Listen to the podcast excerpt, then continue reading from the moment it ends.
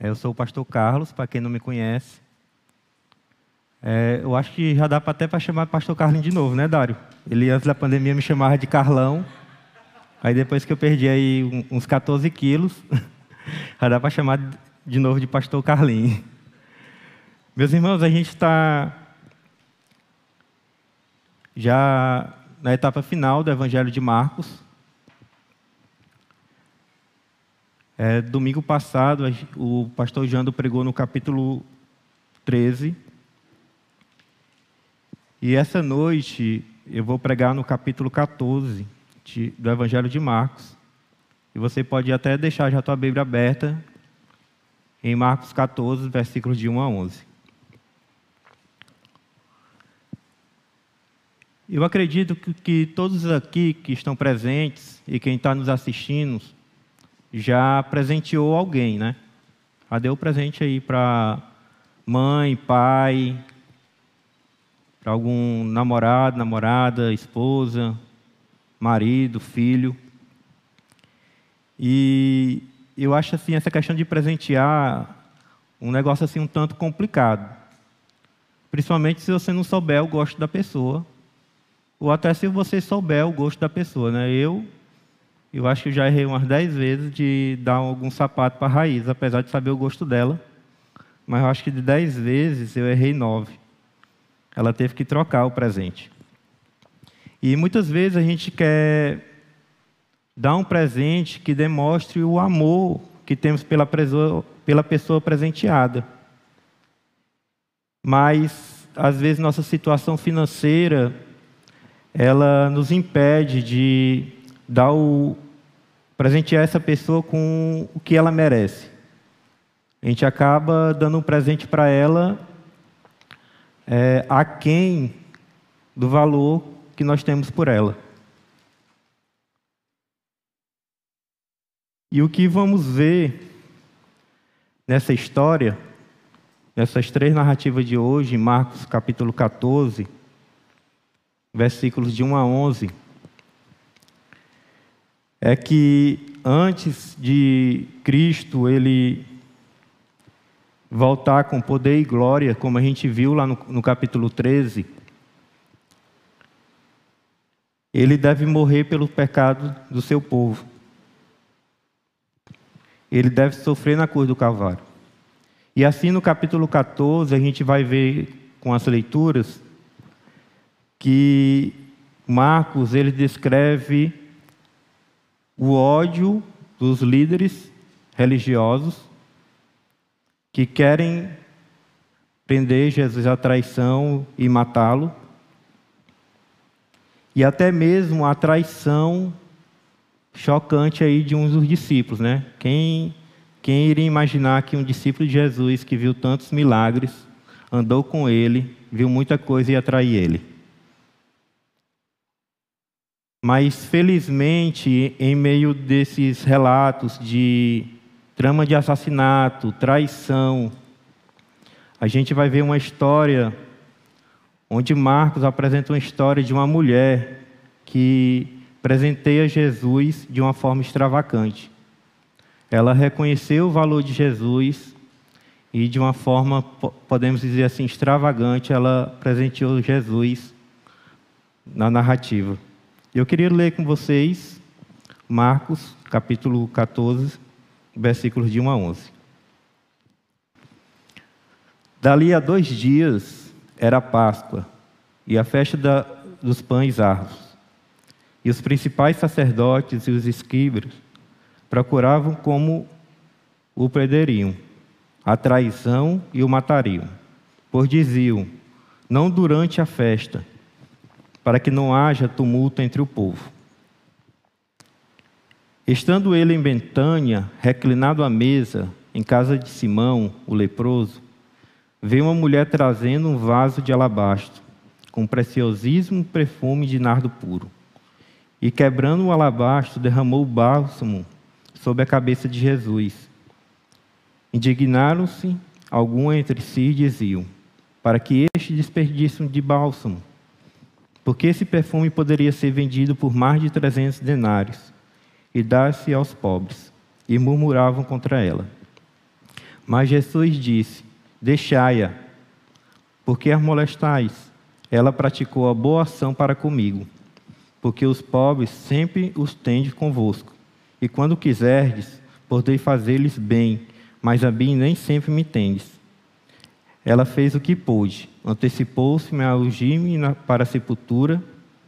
Em verdade vos digo: onde for pregado em todo o evangelho, será também contado o que ela fez para a sua memória. E Judas Iscariotes, um dos doze, foi ter com os principais sacerdotes para lhe entregar Jesus. Eles, ouvindo, alegraram-se e lhe prometeram dinheiro. Nesse meio tempo, buscava ele uma boa ocasião para entregar. Santo Deus e amado Pai, louvado seja o teu santo nome, Pai. Te peço que nessa noite, Pai, o Senhor possa abrir o nosso entendimento para a tua palavra.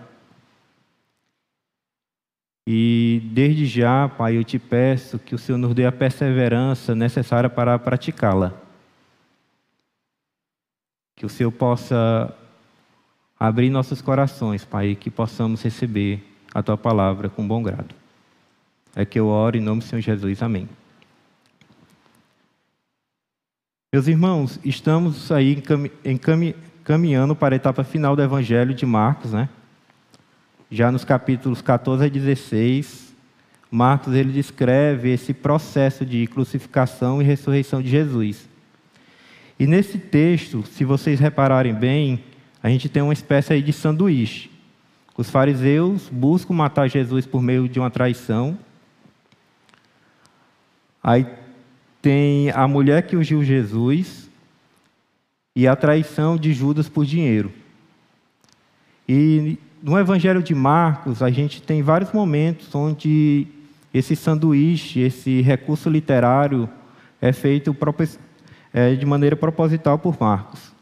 Eu coloquei aí alguns desses momentos, né? a gente já viu, Marcos capítulo 2, lá tem a cura do paralítico, aí o chamado de Levi, a pecadora comparada a uma doença. Aí também tem Marcos 3, tem também esse recurso literário. Eu não vou, ficar, não vou ler, mas também tem Marcos capítulo 5, também tem Marcos capítulo 8, ele também usa desse recurso literário. Tem Marcos capítulo 11 e agora Marcos capítulo 14. A gente vê esse plano para tirar a vida de Jesus, a unção de Cristo pela mulher e a traição de Judas. Quando essa, esse recurso literário ele acontece em Marcos, é porque Marcos ele quer enfatizar algo sobre discipulado,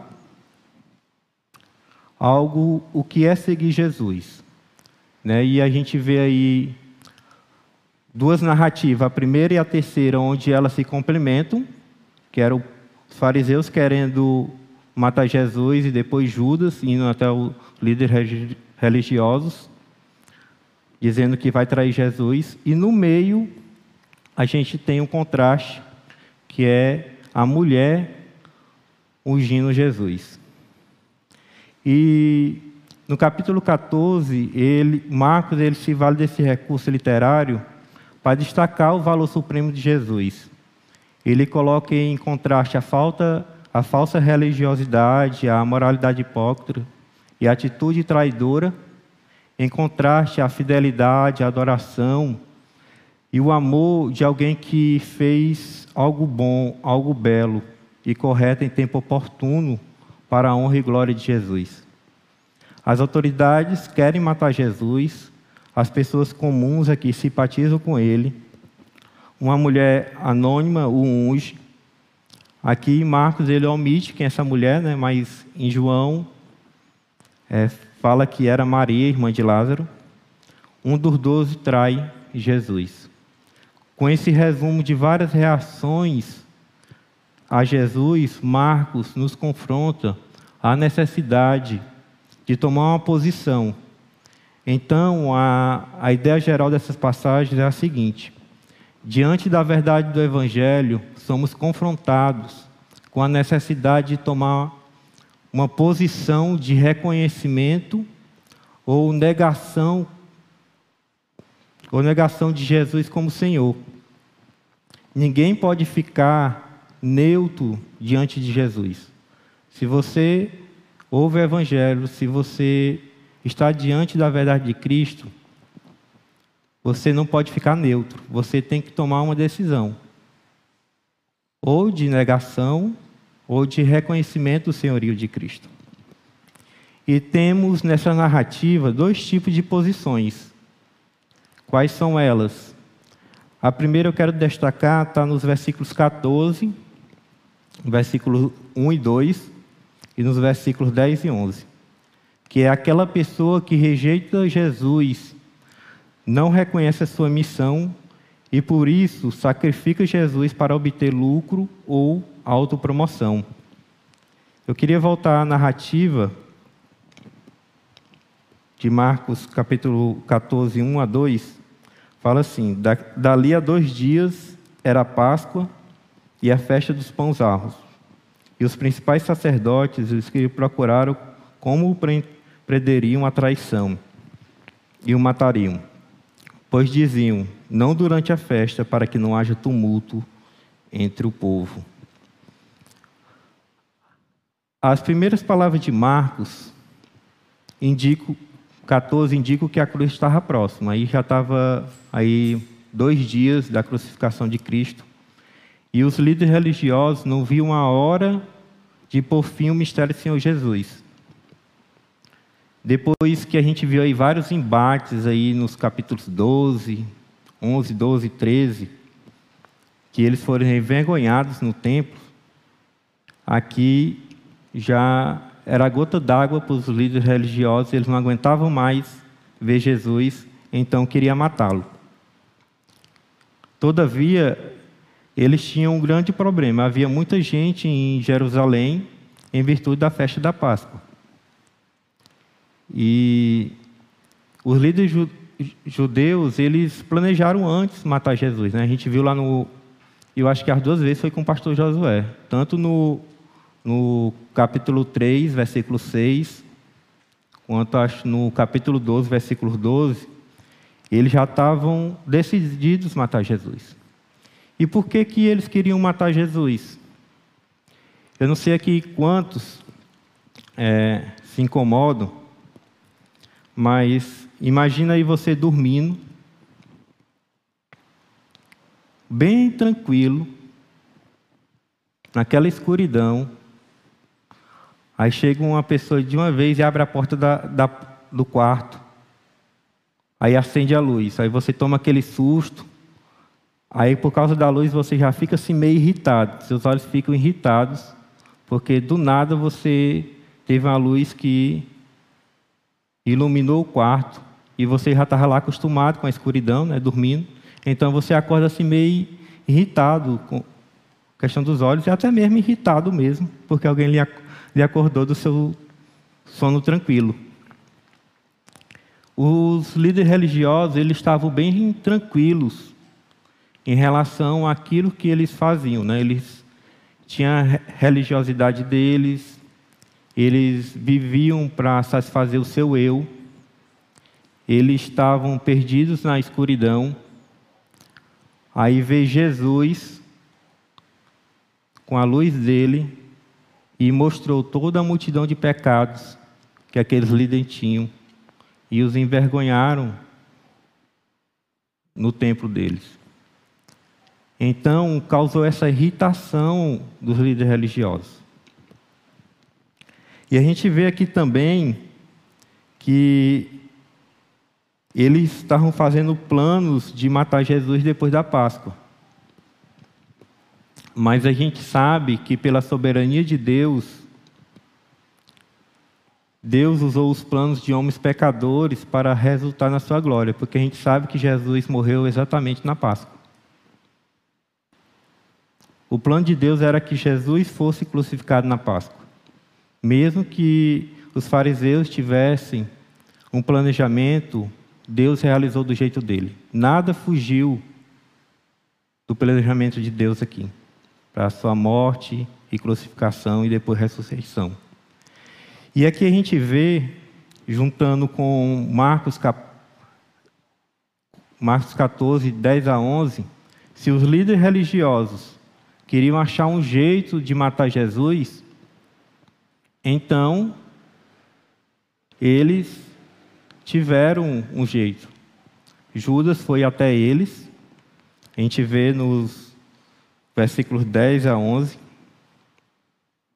que e Judas Iscariotes, um dos doze, foi ter com os principais sacerdotes para lhe entregar Jesus. Eles, ouvindo, alegraram-se e lhe prometeram dinheiro. Nesse meio tempo, buscava ele uma boa ocasião para entregar. Então, os líderes religiosos tinham desejo.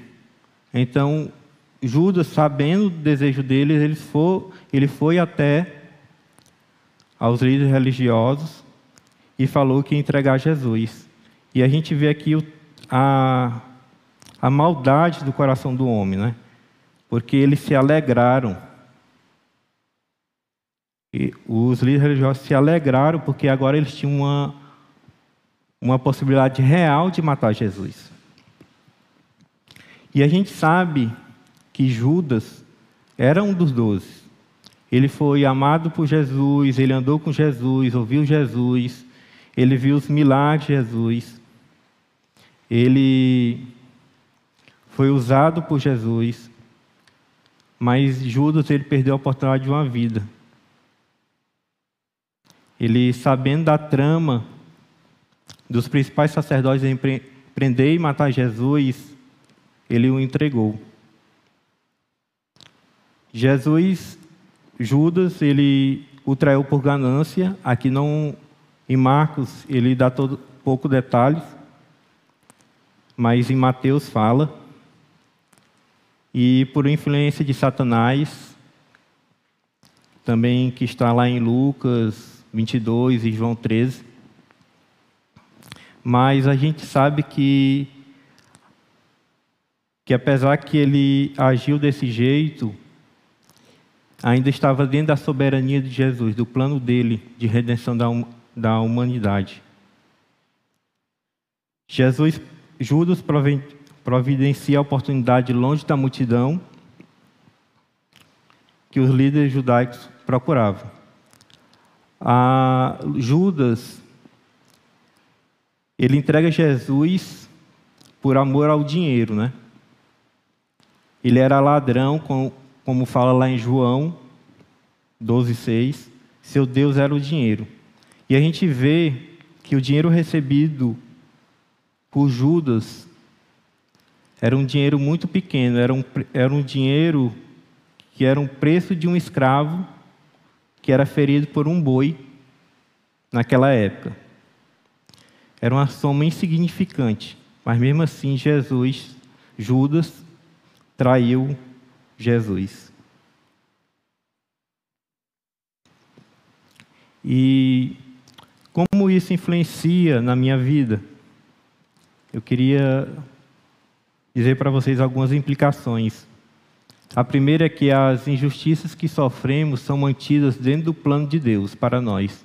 Mesmo quando somos alvos da justiça humana por causa do Evangelho, estamos dentro do plano soberano de Deus.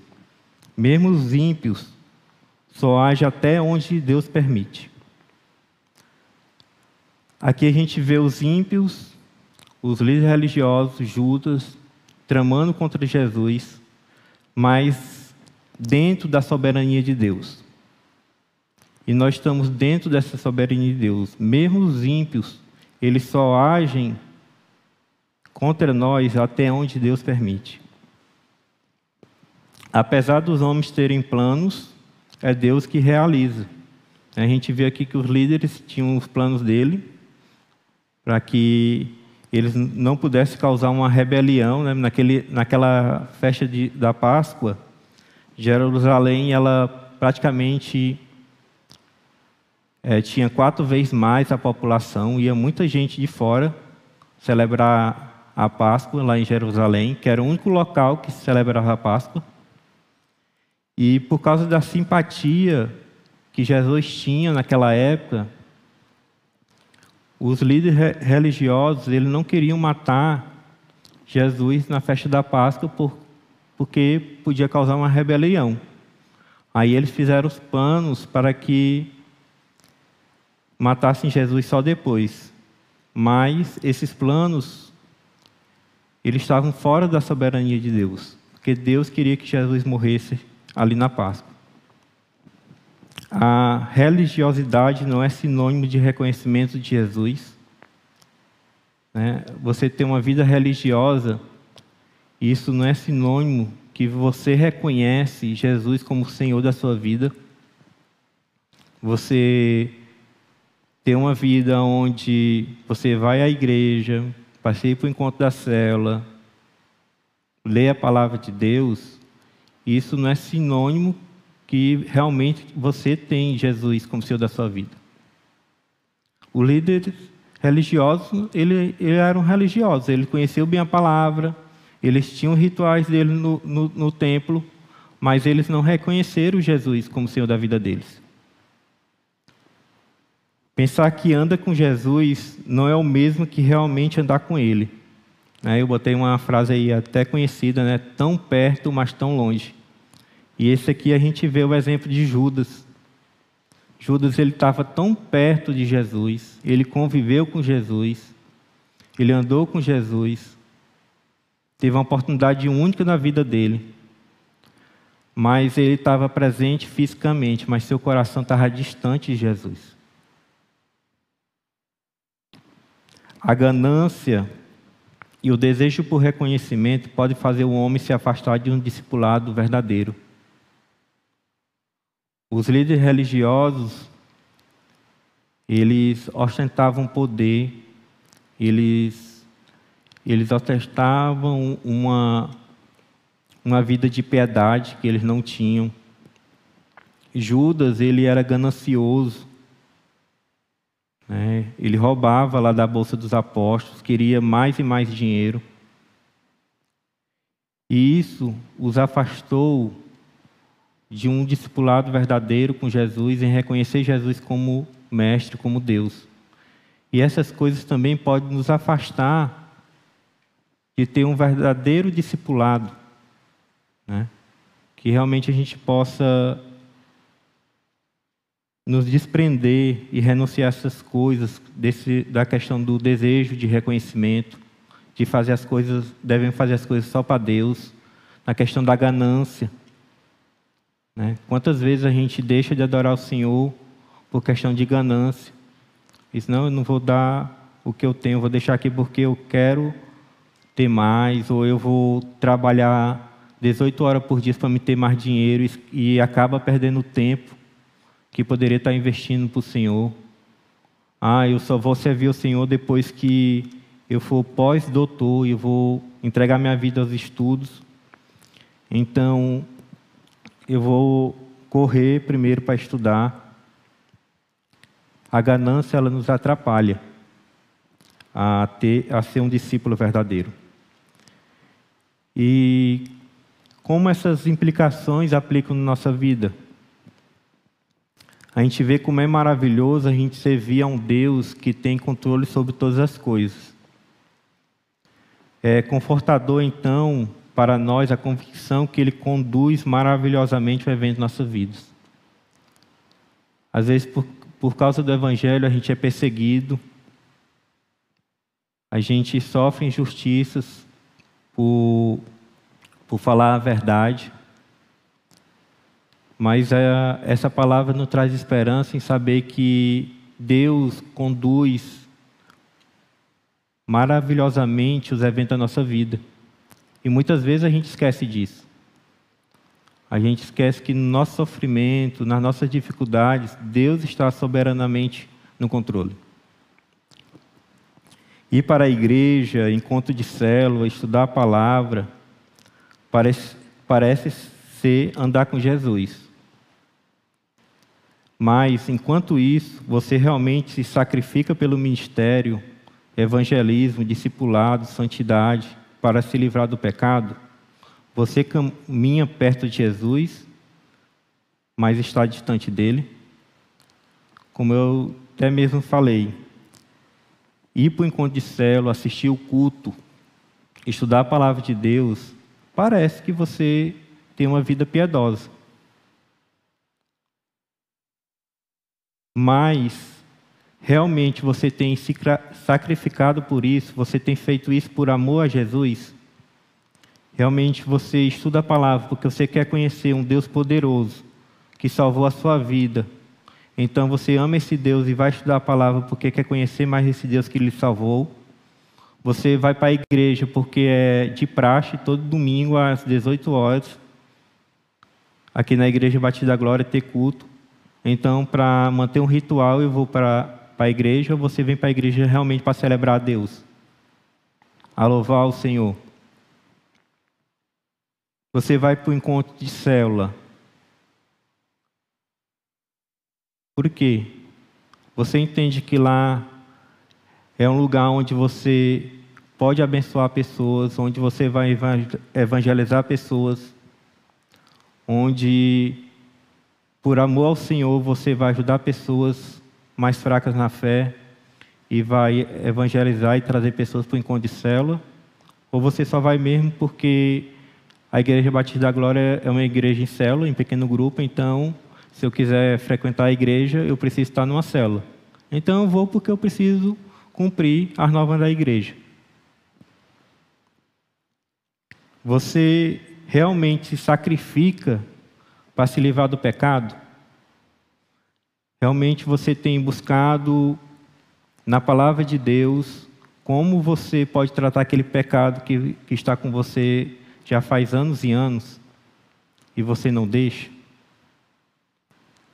É, quantas vezes traímos Deus à luz das nossas próprias convicções a respeito dele?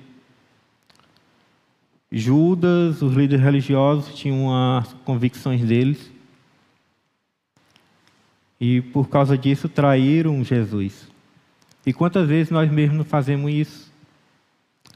A gente tem nossos pensamentos, nossas convicções pessoais, e com isso acabamos traindo Deus por causa dessas convicções.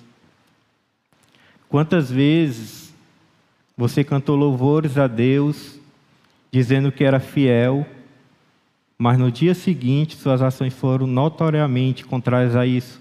Você cantou, você cantou no domingo, cantou no encontro da cela, mas no outro dia você estava lá, é, andando sem cinto, andando sem carteira, falando palavrão, brigando com a esposa, brigando com a, com a esposa, disciplinando, disciplinando os filhos com ira, dando mau testemunho no trabalho, adulterando. Não subestimemos o acernal, o acernal de iniquidade residente em nosso coração, pois, por natureza, não somos melhores que Judas. Essa é uma das reações pela qual devemos continuamente buscar o Senhor. Judas é conhecido como o traidor. Né?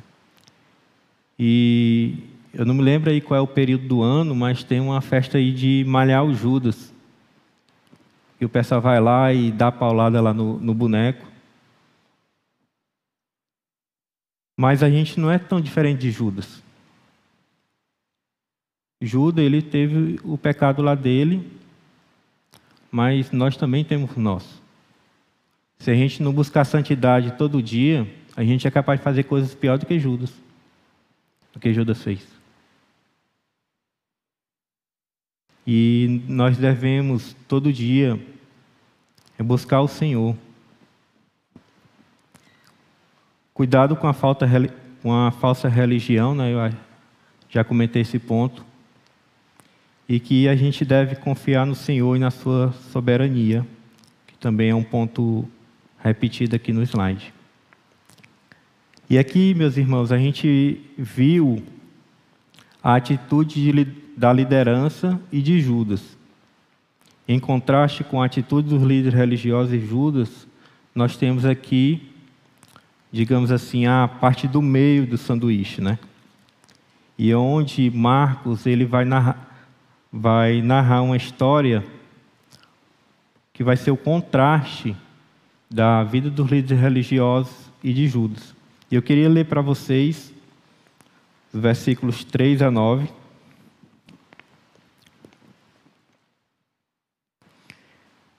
Estando ele em Betânia, reclinando a mesa em casa de Simão, leproso, veio uma mulher trazendo um vaso de alabastro, com um preciosíssimo perfume de nardo puro. E quebrando o alabastro, derramou o bálsamo sobre a cabeça de Jesus. Indignaram-se alguns entre si e diziam: Para que esse desperdício de bálsamo? Porque esse perfume poderia ser vendido por mais de trezentos denários e dar-se aos pobres. E murmuraram contra ela.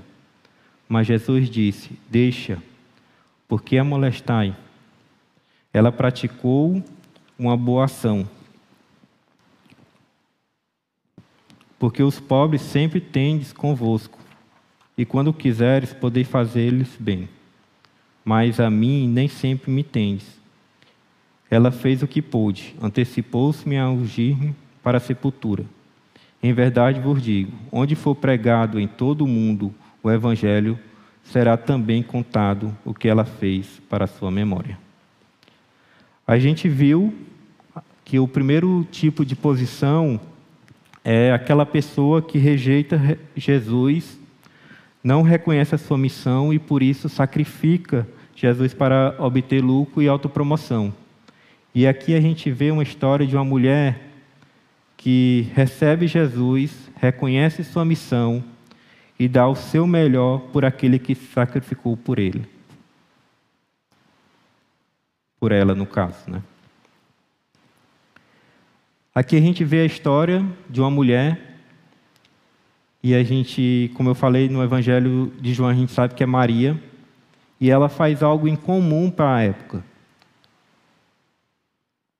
Estavam os homens jantando, e geralmente, quando os homens jantavam à mesa, era um ambiente totalmente masculino.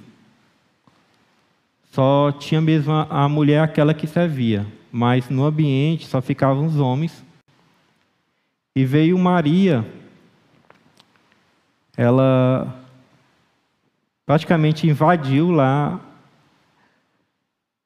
essa reunião e ela aos pés de Jesus ela derrama um perfume caríssimo e um vaso de alabastro na sua cabeça, né? Esse vaso de alabastro é um vaso com, feito com material vítreo para guardar perfumes e, e óleos, né? E a gente vê que o nardo era algo precioso naquela época. Mas Maria, ela não ela não se detém na cultura da época, ela, ela quer adorar o Senhor, então ela entra nessa reunião que derrama esse perfume na cabeça de Jesus. E a gente vê aqui na narrativa que ela é duramente criticada pelos seus atos, e aqui na, em Marcos não, não nos fala, mas nos outros evangelhos fala que essas críticas partiram de Judas, né? E o pretexto é que ela estava gastando, estava desperdiçando algo muito caro em vez de servir aos pobres. A gente vê aqui que esse perfume colocado aqui, ele tinha o valor de 300 denários. 300 denários naquela época é quase um ano de trabalho de um trabalhador normal. Então, acho que aqui ela pegou, se for colocar para a atualidade, ela gastou 12 mil reais aí, pegando o salário mínimo de um ano, né, com desconto, acho que dá uns 980, mas vamos arredondar para, para 12 mil reais.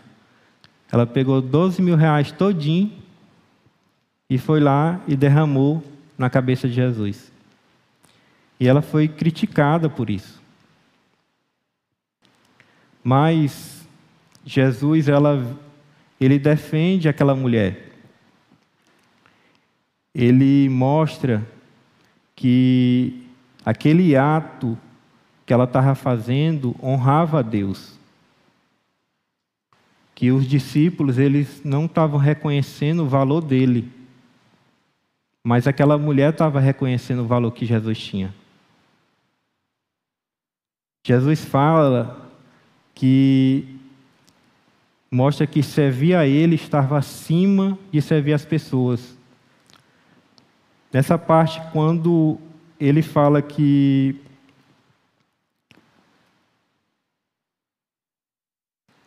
que os pobres sempre os tende convosco, e quando quiseres podeis fazer-lhe bem, mas a mim nem sempre tendes. Jesus não está falando aqui que você não deve é ajudar os pobres. Mas o que, que ele está falando aqui é que antes de qualquer coisa, você tem que honrar Jesus. Antes de servir as pessoas, você tem que servir a Deus. Isso não quer dizer que você não vai deixar de, de ajudar os pobres. Não é isso que Jesus está querendo falar aqui. Na verdade, se você ama Jesus, consequentemente, você vai ajudar os pobres. Mas, como o próprio Josué falou no GD de terça-feira, o contrário não é, não é verdadeiro. Você ajudar os pobres não quer dizer que você ama Jesus. Mas se você ama Jesus, com certeza você vai ajudar os pobres. Jesus também fala que esse episódio da mulher serviu para que ele pudesse ser ungido, que estava preparando o corpo dele para a sepultura. E também ele fala que a atitude da mulher era relevante para entender o Evangelho e que seria lembrado até hoje. E quais implicações que eu tenho disso para a minha vida? É que o verdadeiro discípulo, aqui caracterizado pela mulher, não hesita em fazer um grande sacrifício por Jesus e adorá-lo com grande amor e com grande devoção. É aquela história que eu falei no começo.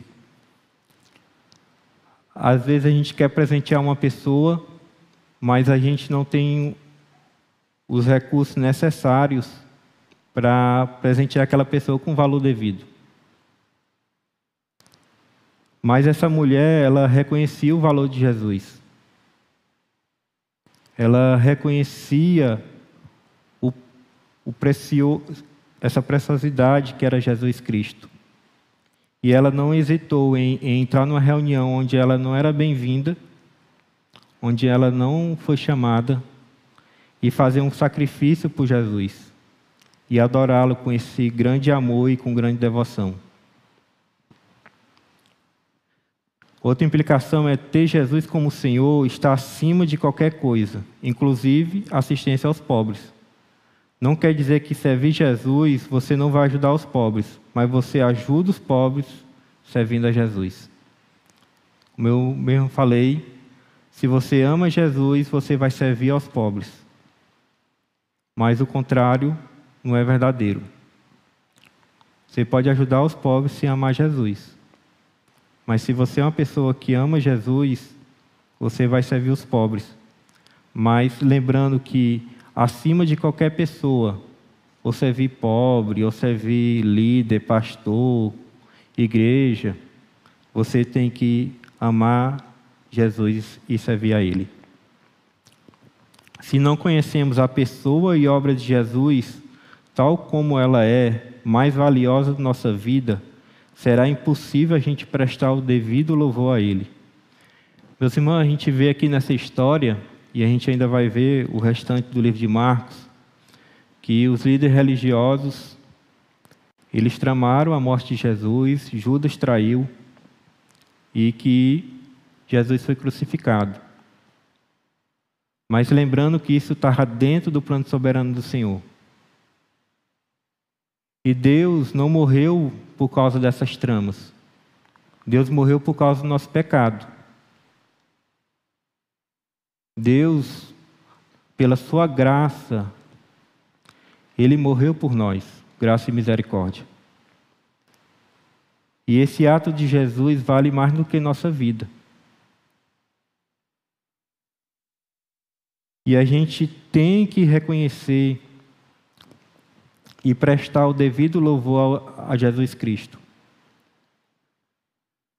Uma outra implicação é que nós manifestamos uma clara aceitação do Evangelho quando nos entregamos totalmente a Cristo. Uma entrega que é generosa, pura, preciosa e que reconhece o valor da pessoa do Senhor e da obra de Jesus Cristo. Queria fazer uma pergunta para vocês que estão aqui na igreja e também nos ouvindo online. É, qual foi a última vez que você fez algo extravagante para Jesus?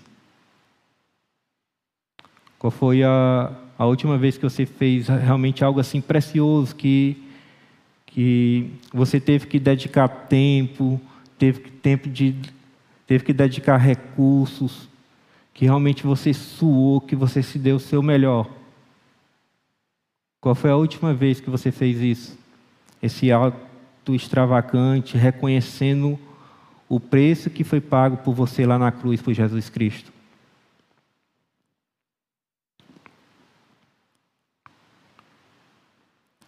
Aplicações.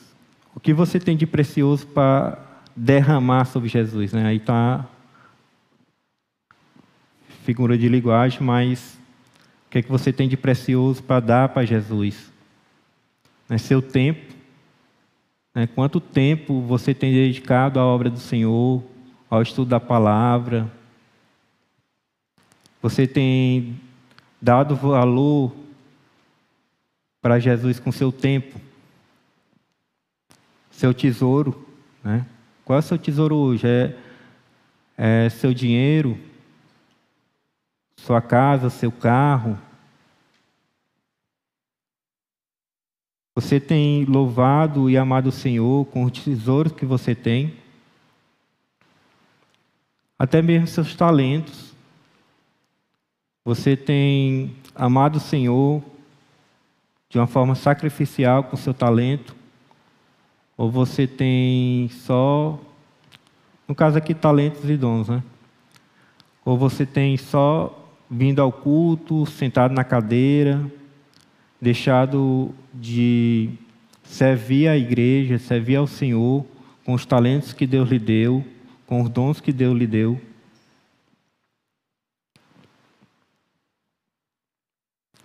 Um adorador não é aquele que fica guardado, guardando para si, mas que dá tudo de si ao Senhor. Prioridade a Deus. Se você não é uma pessoa que dá tudo de si para o Senhor, faz as coisas só na banguela, ou que só faz aquilo quando lhe sobra tempo, que você possa rever suas prioridades. Porque um, um discípulo do Senhor, um adorador mesmo, ele dá tudo de si para o Senhor. Quando ele está aqui louvando, ele está louvando ao Senhor de todo o seu coração. Quando ele está ouvindo a palavra de Deus, mesmo seja qualquer for o pregador, do jeito que for pregado, ele está lá ou fala, fala através de mim, através da tua palavra. Se ele vai para o encontro da célula, ele vai dar seu melhor para edificar os irmãos. Se temos que evangelizar, ele vai dar o seu melhor para evangelizar. Se tem que discipular, ele vai dar o seu melhor para discipular. Quando foi a última vez que você adorou ao Senhor de forma extravagante? É, como foi a última vez que você agiu de forma extravagante para a glória de Cristo? Que escolhas feitas nas últimas 24 horas foram motivadas por rendição e amor a Deus? É, nas últimas 24 horas. Que escolhas suas foram motivadas por essa rendição e amor ao Senhor que você fez? Não pense que uma, uma devoção verdadeira a Cristo se baseia só em finanças. Pode ser emprego, negócio, estudo, vida e, fam vida e família. Que aqui a gente fala que, na questão de finanças, né, que uma pessoa derramou algo precioso, caro, na cabeça de Jesus, mas você pode ter uma devoção verdadeira em Cristo no seu casamento, na escola, na faculdade no seu negócio, no seu emprego. religiosidade hipócrita, é, plano maligno, traição, ódio. A gente, a gente vê, enquanto existe falsidade, a gente vê a sinceridade da mulher. Enquanto a gente vê a religiosidade hipócrita, a gente vê uma adoração verdadeira. Enquanto a gente vê um plano maligno, a gente vê uma devoção bendita. Enquanto a gente vê traição, a gente vê fidelidade. A gente vê ódio, em contraste, a gente vê um amor estimulado pelo Espírito Santo. Um dos doze apóstolos que se afasta para atrair Jesus. E na história do meio, a gente vê uma mulher que se aproxima para honrar Jesus. Esses são os contrastes que a gente vê nessas narrativas. E para concluir, O valor que damos à verdade de Cristo é refletido em nossas ações, no quanto nos empenhamos para obedecer ao Senhor e anunciar Sua palavra. O que aconteceu há mais de dois mil anos atrás ainda é lembrado como uma adoração extravagante. E você, de que forma você quer ser lembrado?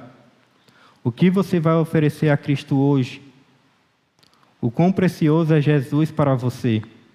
É verdade que a gente não possui aqui um vaso de alabastro, preciosismo, para você pegar e derramar na cabeça de Jesus. Mas podemos derramar a nossa vida aos pés daquele que derramou o seu sangue por nós. Amém, meus irmãos? À medida que você é exposto à luz do Evangelho, Jesus, o seu coração tem sido atraído a Jesus ou você tem traído Jesus? com os seus próprios desejos e vontades. Deixa eu repetir: à medida que você é exposto à luz do Evangelho, Jesus, o seu coração tem sido atraído a Jesus, ou tem traído Jesus com seus próprios desejos e vontades. Não existe como ser discípulo de Cristo pela metade. Você não pode dar só a metade de si para ser discípulo de Cristo. Cristo, ele deseja que a gente dê tudo de nós para ser discípulo de, dele. Não existe como ser de, discípulo de Cristo pela metade. Aos poucos, nós devemos nos entregar por completo a Jesus. Ele sacrificou tudo por nós e nós somos chamados a, a sacrificar tudo por eles. Então, meus irmãos, que a gente possa dar a Deus o melhor que a gente tem. Amém?